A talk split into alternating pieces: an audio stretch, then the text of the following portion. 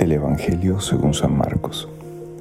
En aquel tiempo se acercó a Jesús un leproso, suplicándole de rodillas, Si quieres, puedes limpiarme. Sintiendo lástima, extendió la mano, lo tocó diciendo, Quiero, queda limpio. La lepra se le quitó inmediatamente y quedó limpio. Él lo despidió encargándole severamente, no le digas a nadie, pero que conste, ve a presentarte al sacerdote y ofrece por tu purificación lo que mandó Moisés. Pero cuando se fue, empezó a divulgar el hecho con grandes ponderaciones, de modo que Jesús no podía entrar abiertamente en ningún pueblo. Se quedaba fuera en descampado, y aún así acudían a él de todas partes. En este domingo acabamos de escuchar este evangelio que nos habla sobre una persona necesitada desde el punto de vista físico, con una enfermedad necesitada de Dios. Todos nosotros tenemos enfermedades a veces físicas, pero también del alma, enfermedades espirituales. Yo, por ejemplo, ahora tengo un poquito alguna física y la notarán por mi voz. Tengo un poquito del dolor de garganta y gripe, pero eh, cuando tenemos una debilidad, muchas veces buscamos eh, ayuda, consuelo en alguien. Y en Dios, estas personas sabían que Él había hecho milagros. Muchas veces los buscaban más por los milagros físicos o por las necesidades humanas que por lo espiritual. Pero Dios quería demostrar con los milagros físicos que también tenía poder sobre lo espiritual. Lo interesante es que Dios, en este caso Jesús, realiza el milagro a este ciego, le pregunta que si quiere ver, eh, y el ciego le dice que sí, sí quiero ver. Por eso nosotros también tenemos que pedirle a Dios lo que queremos, ¿no? Convencidos de que lo vamos a obtener. Y cuando Dios lo cura, sucede algo interesante, y es que Dios le pide que vaya con el sacerdote, que se presente con el sacerdote y que ofrezca lo que se acostumbra por la ley de Moisés. Y uno aquí dice, o uno pudiera meterse un poco en la mente de este hombre y decir, bueno, pero si tú eres Dios y ya me has perdonado, ¿por qué tengo que ir ahora con los sacerdotes? O sea, ¿quiénes son los sacerdotes delante de ti que eres Dios? O sea, ya no me curaste, ya no estoy sanado. ¿Para qué ir ahora con unos sacerdotes, no? Y además ofrecer lo de la ley de Moisés, que es una ley antigua, no sabiendo además que Cristo vino a renovar, a darle plenitud a esa ley. Y aquí el tema que quiero tocar, y creo que Jesús nos quiere dejar claro, no solo porque Él lo manda, sino porque Jesús mismo lo vivió, es el tema de la obediencia. Eh, antes de profundizar sobre esto, les cuento una anécdota. Me ha pasado mucho que amigos, eh, amigas, conocidos, personas incluso familiares, de repente me comentan, me vienen como a pedir consejo sobre temas a veces un poco polémicos o difíciles, o, o, a veces no consejo, pero sí me los comentan a ver cuál es mi opinión y lo que yo pienso.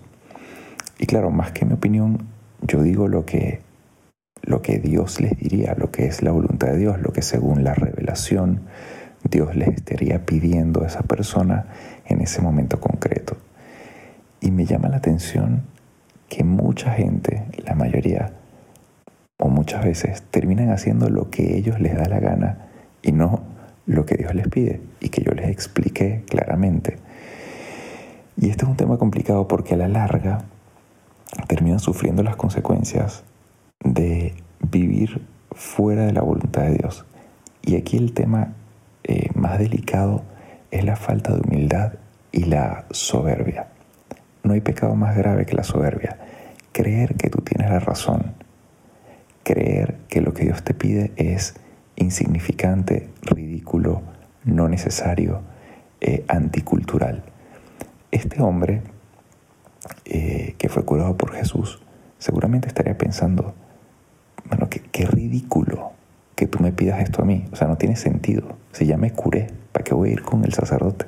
Además que si tú eres Dios, o sea, estos hombres están por debajo de ti. Entonces, claro, la soberbia hace que yo me considere superior y que considere ridículo al otro y a lo que el otro me está pidiendo. Y así es nuestra vida en relación a Dios, consideramos ridículas, innecesarias, eh, muchas cosas, porque me creo yo eh, conocedor y sabio y que mi sabiduría está por encima de la de Dios. Y incluso Jesús mismo, siendo Dios, siendo Hijo de Dios, dice la Biblia, eh, que se entregó por nosotros y aprendió sufriendo o obedeciendo, fue fiel a Dios hasta la muerte en la cruz.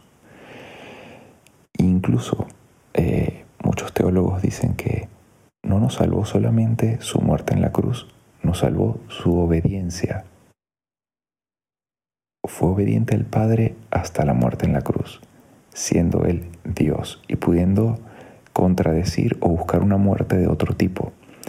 Siendo el Dios, obedeció a un padre y una madre humanos durante tantos años, pudiendo él hacer lo que él quería.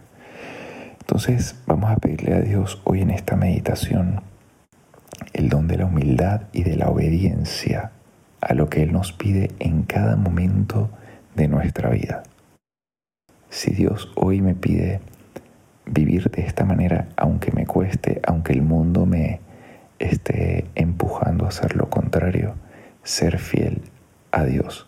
Y termino con un ejemplo de una chica que conocí, eh, una chica que tuvo una vida bastante desordenada en todos los sentidos. Imagínense todo lo que pueden imaginar a nivel sexo, drogas, alcohol, eh, lo más bajo que puede caer un ser humano tuvo una conversión y una vez le pregunté, porque ella lleva más de 10 años bastante fiel a las cosas de Dios y cada vez creciendo en su vida espiritual, y le dije, ¿qué es lo que te ha ayudado a mantenerte firme durante tantos años? Porque hay gente que se convierte, los primeros meses, años, está muy emocionada, pero luego se termina alejando o, le cuesta porque no son obedientes a lo que Dios les pide. Y nada, se empiezan a alejar, les empieza, les empieza a costar ser fieles a Dios. ella me dijo, lo que más me ayudó fue ser obediente a lo que Dios me pedía y serle fiel. Entonces, bueno, pidámosle a Dios hoy este don, esta gracia de ser obedientes a su palabra, aunque a veces nos cueste, sabiendo que esa palabra va a tener un fruto y una bendición. Espero que esta meditación te ayude a crecer en tu vida espiritual. Espero que tengas un feliz domingo, también una feliz semana y que Dios te bendiga. Te el Padre Jesús Rodríguez y nos puedes seguir en nuestras cuentas de qué haría Jesús y mi cuenta personal Padre Jesús LC.